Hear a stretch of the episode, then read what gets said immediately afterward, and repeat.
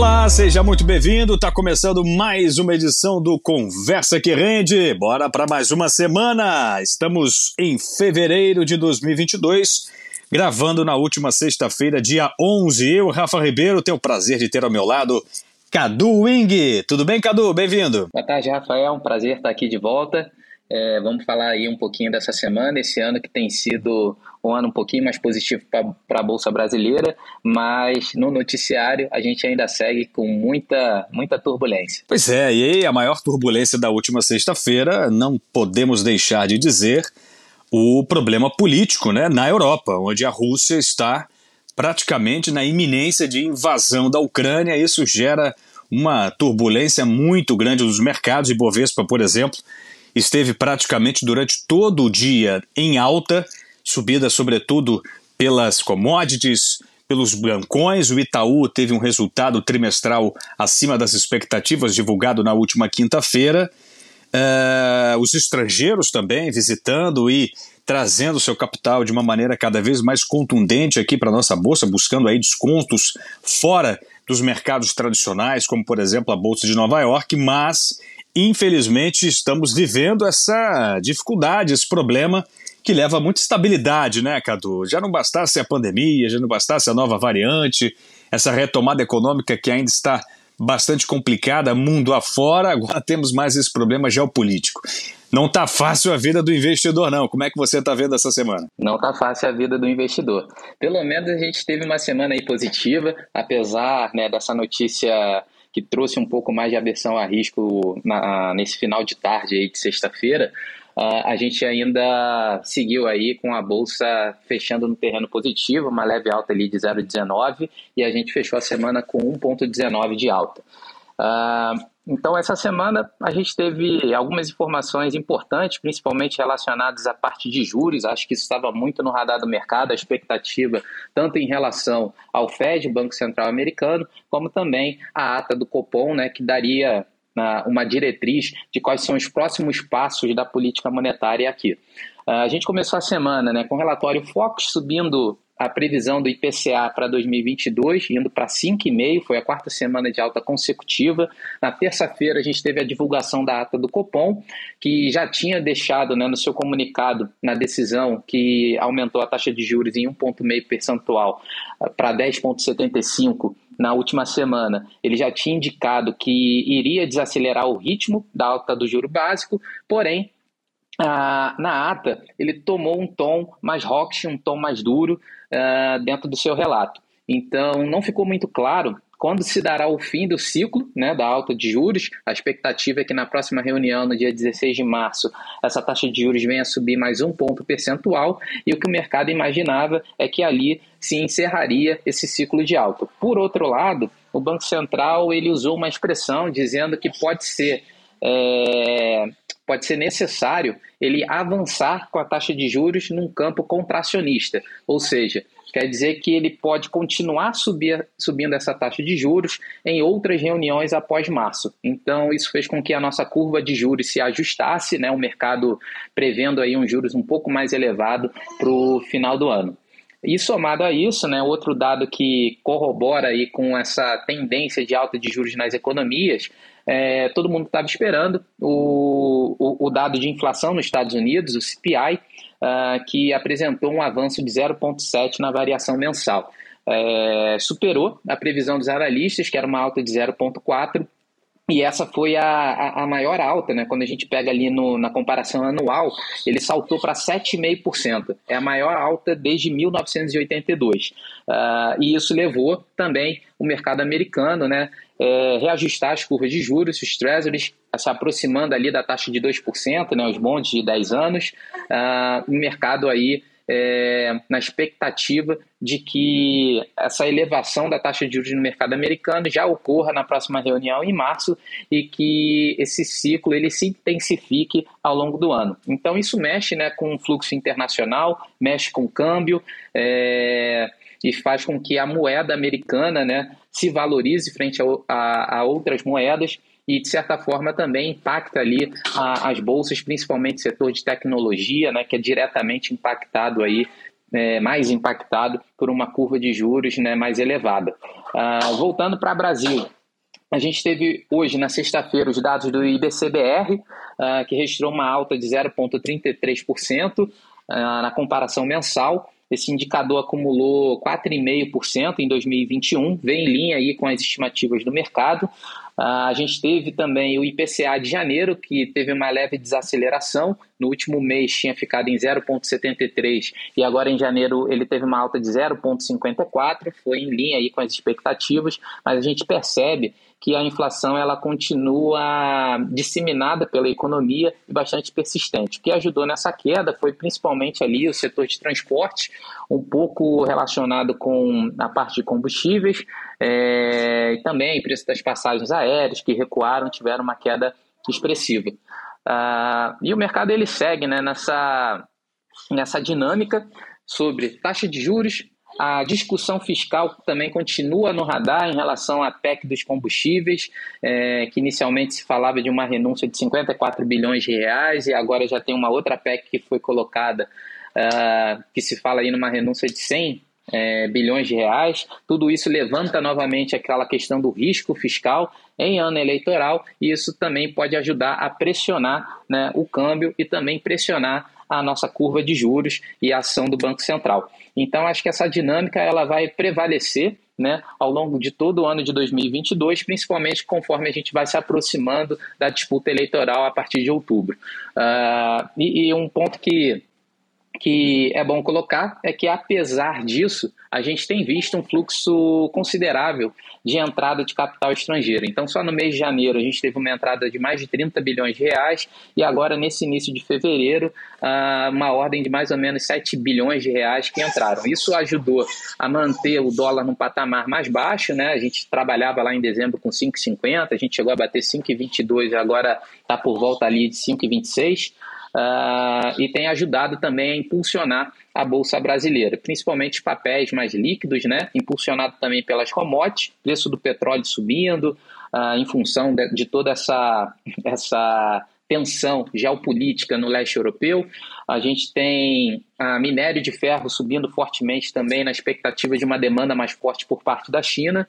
E a gente também seguiu aí com, uma, com empresas relevantes divulgando resultados que ajudaram também a impulsionar. A Vale do Rio Doce é um exemplo, o Banco Itaú é um exemplo, é, que tiveram altas expressivas também após a divulgação dos seus balanços do último trimestre. Legal. É, é uma dinâmica realmente muito curiosa que a gente está vivendo. Né? Você falou, por exemplo, de problemas geopolíticos, uma guerra iminente no leste europeu. A gente nem tocou, por exemplo, na questão da pandemia, que aos poucos a Omicron vai sendo aí dominada, né? apesar de termos recordes de mortes nos Estados Unidos e de contaminados, sobretudo, no mundo inteiro. A gente tem no Brasil um problema fiscal importante, a PEC dos combustíveis é um problema. A gente teve aí durante a semana, né, Cadu, um dos grandes e talvez o maior gestor de fundos de investimentos do Brasil, Luiz Stuberg, o Fundo Verde, divulgando uma carta com duras críticas ao governo federal e essa política mais, uh, diria, expansionista em ano eleitoral. E, e, e assim, tudo isso com uma inflação de 7,5% nos Estados Unidos, com expectativa de alta de juros, depois de estímulos eh, absolutamente eh, volumosos de mais de 120 bilhões de reais por mês. Então, assim, é uma conjuntura absolutamente anormal. Como é que o investidor precisa se posicionar? De repente, vale a pena garimpar alguma coisa na renda variável ou não? A renda fixa com esse viés de alta. Será que é hora de comprar renda fixa? É, é, essa, essa é uma dúvida, né? Ou de repente é melhor esperar um pouquinho mais, um mês, dois meses? Continua se posicionando aqui, de repente, aproveitando uma alta da bolsa que continua surfando aí nessa maré dos estrangeiros? É, alta de bolsa e alta de juros, né? Que surreal esse momento. Exatamente, Rafa. E nesse ano também a bolsa brasileira segue uma dinâmica é, no contrário, né? Do, Na contramão do, do mundo, Na né? Tivemos hoje uma queda de 2,45 das P500, uma loucura, né? Enfim, está todo mundo preocupado com o que está acontecendo no mundo e o Brasil está no mundo paralelo. Exatamente. Então eu acho que o, o, o principal que o investidor ele deve levar em consideração é, um, horizonte de investimento, perfil, acho que tem que vir sempre em primeiro lugar. E a gente sabe que essa dinâmica no ano desafiador de 2022, em que a gente passa por eleição, conflito geopolítico, a gente tem é, uma mudança na postura dos bancos centrais ao longo do, do, do, do, ano de 2022. A gente espera aí uma elevação na taxa de juros, que altera toda essa dinâmica, esse fluxo que a gente viu nos últimos anos, né, dos bancos centrais injetando um montante absurdo de capital para estimular as economias, a tendência é que a gente veja esses estímulos se extinguindo. Então, o que, que a gente deve levar em consideração? Perfil para o cliente que não quer né, passar por uma volatilidade muito grande, que de repente ele tem uma aversão a risco maior, ele fica ali, dorme de, de cabeça quente, se a bolsa sofre uma queda é, significativa, esse investidor ele consegue se aproveitar de um momento de um juros mais elevado. Diferente do ano passado, que a gente trabalhava com uma taxa de juros de 2%, hoje a gente já tem uma taxa de dois dígitos que deve caminhar aí para alguma coisa próximo de 12%. Então ele consegue sim com é, uma boa rentabilidade, uma rentabilidade melhor do que ele tinha no ano passado, é, dentro de um investimento com segurança, com menos oscilação, com menos exposição a risco. Então, essa é uma alternativa.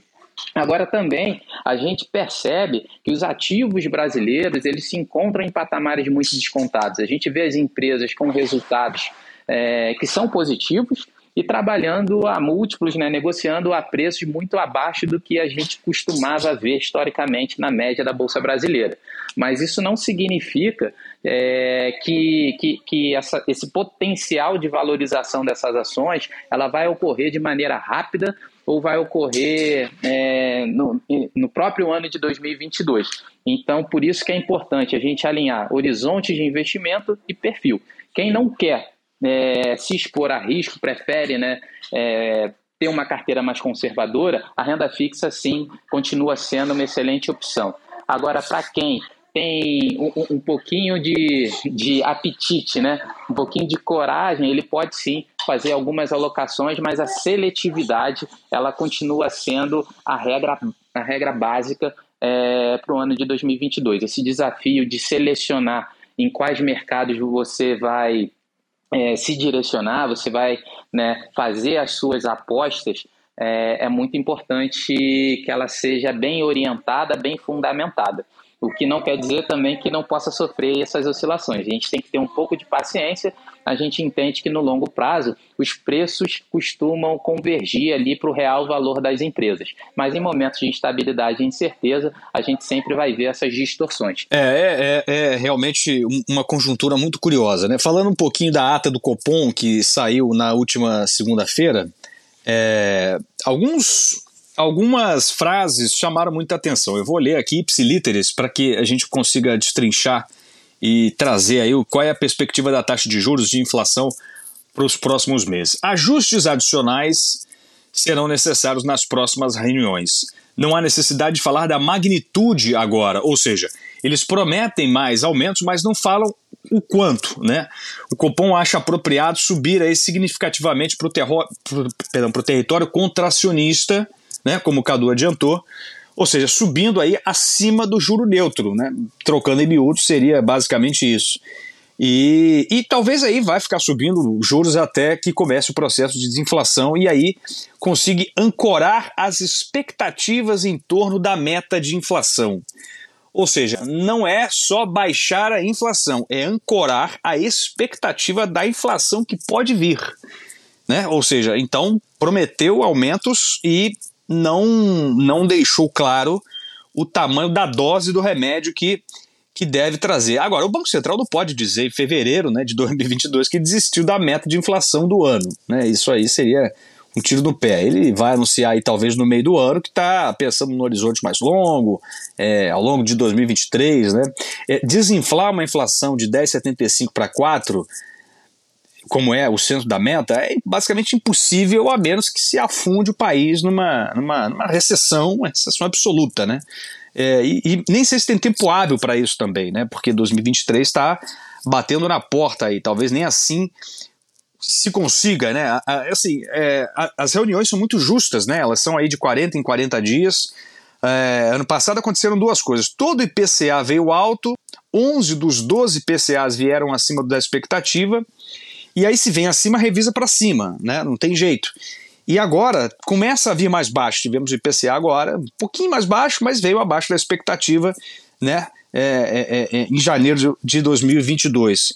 O ideal é que viesse abaixo sempre da expectativa, né? A gente precisa quebrar esse ciclo porque não dá para ter IPCA de 1% todo mês, a economia vai quebrar completamente desse jeito com uma inflação tão grande. A gente não vai ter tempo, a reunião de fevereiro ela foi sem os dados do IPCA, tivemos apenas a, a, a ata do Copom. É, março terão dois é, IPCAs e depois talvez só em maio, né? Então, assim, ou seja, eles não vão ter uma baliza para ter a convicção de que essa política de redução de juros está de fato dando certo. É... Agora, se a gente imaginar que o, o, o, o boletim Focus está dando inflação de 5,3%, né, sei lá, que seja de 6% a inflação para uma Selic de 11%, né, Cadu? A gente está falando de um juro real aí de 4,5%, né? Quando o mundo, o mundo inteiro está em juro real negativo. Os Estados Unidos está em juro real menos 7%. Né? Exatamente. Então, assim, é, é loucura. A gente está tá dando prêmio de 6, 6,5%. Não houve no século juros que estava dando 6,5% num país que não cresce. Né? Não, não tem, não tem é, é, não, não tem parâmetro, nem nos piores momentos do governo Dilma, lá em 2015, 2016, a gente estava pagando tanto é, por uma por uma taxa de juros tão elevada, né? Ou seja, o Brasil está num patamar de juro real que é o maior do mundo. Isso tem um custo, a dívida pública aumenta, né? Enfim, isso gera lá na frente um problema grave para o país. Como é que a gente sai dessa bola de neve assim? Eu acho que o Banco Central, repito, uma coisa que eu tenho falado aí já há algum tempo, tá curando a febre, dando novalgina o tempo todo, quando na verdade a, a, causa da febre, na minha opinião, talvez seja outra. O remédio continua o mesmo, mas o que causa aquela febre, que persiste, talvez não baixe por conta do remédio, mas também não cessa, ela está mascarada no meio dessa bagunça. É, com certeza é uma dinâmica complexa que o Banco Central tem que equacionar para conseguir conduzir com que as expectativas né, fiquem ancoradas dentro do horizonte que a gente fala ali, né, nos termos, horizonte relevante. No ano passado, a meta de inflação, né, é, a inflação na verdade ficou quase o dobro da meta de inflação. A gente tinha uma meta. 10,76, uh, a meta era 4,5, o máximo, o teto da meta era 5,20, né? Imagina. Exatamente. Dobramos o teto da meta. Exatamente. E o Roberto Campos, presidente do Banco Central, teve que escrever uma carta para o ministro da Economia justificando por que, que o Banco Central não conseguiu cumprir com a meta de inflação. E quando a gente olha para as expectativas de 2022, é, o mercado já projeta uma meta, um, uma inflação, na verdade, que também já está superando o teto da meta.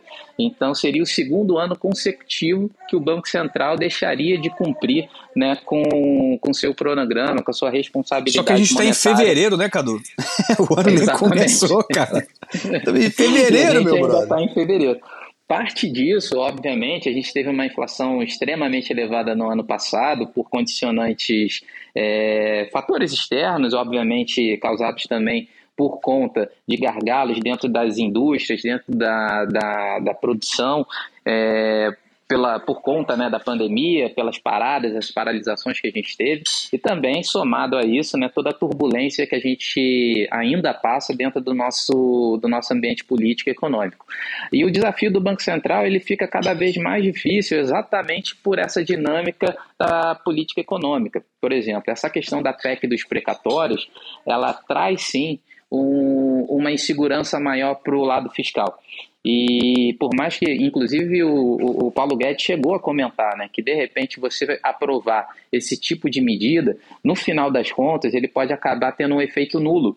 Porque na medida que você aumenta o risco fiscal e a percepção, né, e a gente consegue medir isso através do, dos CDS, né, que, que é uma medida ali, como se fosse um seguro ali do país, ele serve como uma medida de risco é, isso pode pressionar o câmbio. Então, na medida que o mercado ele entende que existe um risco maior, ele vai cobrar um, um, um prêmio maior. Isso pressiona ainda mais essa taxa de juros para cima e pressiona também a nossa taxa de câmbio. E aí pode ser que o próprio câmbio anule o efeito dessa, dessa medida para reduzir lá o preço dos combustíveis.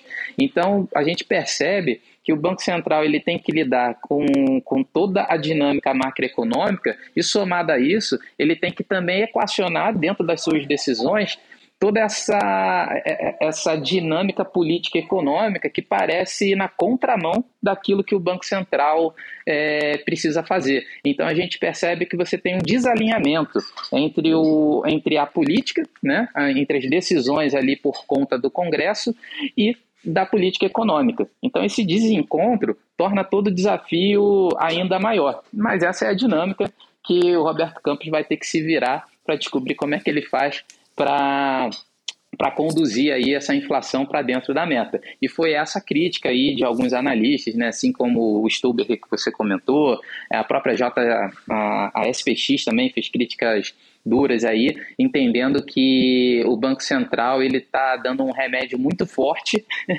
é, para tentar combater essa inflação e que isso vai levar a um cenário de recessão. Então é uma percepção né, que o Banco Central está abrindo mão né, de, de ter uma economia mais pungente para simplesmente compor aí todas essas variantes, essas dificuldades, para que a, a, nossa meta de inflação caminhe aí para dentro da para dentro da, da meta, né? A inflação caminhe para dentro da meta. Sabe aquele alvo que a gente de vez em quando atira nele e tal? É tipo assim, para que a bala não vá lá na lua e pelo menos fique dentro do alvo, mas nem estamos nem pensando no vermelhinho não. Estamos pensando só naquele pedaço de papel ali. Se bater na ponta do pedaço de papel já vai ser um lucro tremendo. Mas vamos lá, assim, o nosso objetivo aqui no podcast é traduzir, e a gente está falando um economês brabo aqui nesse episódio, mas talvez seja necessário o que a gente precisa fazer é traduzir para o investidor que está ouvindo o nosso episódio. A gente tem, como eu falei anteriormente, bolsa subindo e taxa de juros, sei lá, eu diria contratada, que vai subir aí pelo menos até o final do ano, né? Uh, nesse cenário, Cadu, o que, que você acha que, se, que talvez seja mais prudente para o investidor? Vamos lá, um cara mais agressivo e um cara mais conservador. O que é que os dois devem procurar fazer para rentabilizar ao máximo o, o, o, o rendimento e proteger o capital? Para quem é mais conservador, sem dúvida a renda fixa é uma excelente opção. Então, o que a gente tem feito são alocações com vencimento um pouco mais curto, tá? É, pensando aí no horizonte de um ano a dois anos e pegando tanto título pré-fixado de curto prazo, eventualmente quando a gente tem esses estresses do mercado, quando a curva de juros sobe, a gente acaba tendo aí prêmios interessantes. Então, falando em números, a gente chegou a ter é, títulos pré-fixados de um ano pagando 13,5%, pagando 14%, acredito que é uma taxa bastante atrativa, como você falou, né, do nosso juros real, que a inflação fica em 5,5%, que bata 6%, você ter ali um título de 13%, você está falando de um ganho real de 5%, 5,5%, dependendo ali do pré-fixado que você pega. Então, acho que é uma rentabilidade bastante atrativa. Uma outra possibilidade são os títulos pós-fixados, que ele vai né, é, em linha com essa trajetória da alta de juros. Então, à medida que o Banco Central vai elevando a Selic, você também vai se beneficiando desse cenário. Por que, que a gente não tem alocado num horizonte muito longo? Exatamente pelas incertezas que a gente tem à frente por conta do cenário eleitoral. Para quem já tem um perfil mais agressivo, ele pode sim ir para uma posição mais em renda variável, é, agindo diretamente no mercado ou através de fundos, né? É, alocando um percentual da sua carteira. Minha sugestão é que ele faça essas alocações de maneira é, escalonada, que ele não entre tudo de uma vez e que ele vá fazendo esses movimentos de acordo com a, a, própria variação do mercado. Então aproveita ali aquela semana ou aquele dia que teve uma realização mais forte, que foi uma semana mais negativa, você faz um aportezinho, daqui a pouco passa mais alguns dias ali, tem um outro dia de realização, você vai lá e aporta um pouco mais, é fazer esse movimento de maneira gradual. E outro ponto que dá para ser feito é especular em cima dos próprios títulos de renda fixa, né? olhando para os títulos que têm marcação a mercado. Estou falando de debêntures, de CRIs, de CRAS, dos próprios títulos públicos é, que você pode ser, né? Eu pelo menos imagino isso, que essa taxa de juros, né, o Banco Central indo para um patamar contracionista, é, ele venha a corrigir, né, ou seja, reduzir essa taxa de juros mais à frente. Então, provavelmente, na minha cabeça, já a partir de 2023. Então, na medida que a curva de juros se acomodar, você pode ter um ganho de capital, um ágio em cima desses títulos. Você pode comprar um título de vencimento longo, é, um tesouro IPCA, né, NTNB, sei lá, 2035, e não significa que você precisa carregar até o vencimento para você ter um ganho. Uh, diferente do ano passado, que a gente vê a curva de juros subindo, né, saiu de 2% para 9,75% em dezembro, a gente viu que os títulos indexados a IPCA e pré-fixados de longo prazo tiveram um desempenho bastante negativo. Na medida que a gente possa projetar ou imaginar que essa curva de juros ela venha se acomodar lá na frente, existe o potencial de você ter um ganho é, em cima do PU, que a gente fala, né, do preço do título, e você sair antecipadamente com uma rentabilidade atrativa. Acho que seriam essas dicas aí. É, e como eu falei, isso tem que estar tá muito bem alinhado com o perfil do investidor e tem que estar tá claro que expectativa não é garantia de retorno. Então é óbvio que a gente está falando de risco, é, não significa, por mais que a gente imagine um cenário, não quer dizer que ele vai de fato acontecer mas é um prognóstico, é uma expectativa. Maravilha, é isso. Muito bem, um cenário completamente embaralhado sem muita perspectiva para o longo prazo, porque, repito, temos aí notícias durante essa semana. Você que está ouvindo o nosso podcast aí no futuro, saiba que nesta última sexta-feira estamos aqui lidando com as notícias de uma iminente invasão da Rússia na Ucrânia. É, inclusive, o governo americano, através do presidente Joe Biden, avisou a todos os americanos para se retirarem imediatamente é, lá do leste europeu, justamente por essa possível invasão. Então, Estamos ainda convivendo com essas dificuldades, com esses problemas geopolíticos, não bastasse toda a conjuntura absolutamente desafiadora que estamos enfrentando. É isso, cenas para os próximos capítulos. Obrigado demais, Cadu Wing, por essa edição absolutamente importante do nosso podcast. Valeu demais ter você aqui. Obrigado, Rafa. É, um bom final de semana a todos os nossos ouvintes e até semana que vem. Vamos seguir acompanhando aí a dinâmica dos próximos dias. Vamos nessa! E obrigado demais a você que esteve com a gente mais uma vez. Aproveito para falar para você assinar os nossos podcasts, para você receber cada atualização aí direto no seu agregador favorito. Estamos também nas principais redes sociais, no instagram.com, macleod.br, no LinkedIn, Macleod Partners, no Facebook, Macleod Partners. Venha com a gente, não perca absolutamente nada do mundo dos investimentos. Muito obrigado pelo prestígio da sua audiência e até a próxima. Tchau, tchau.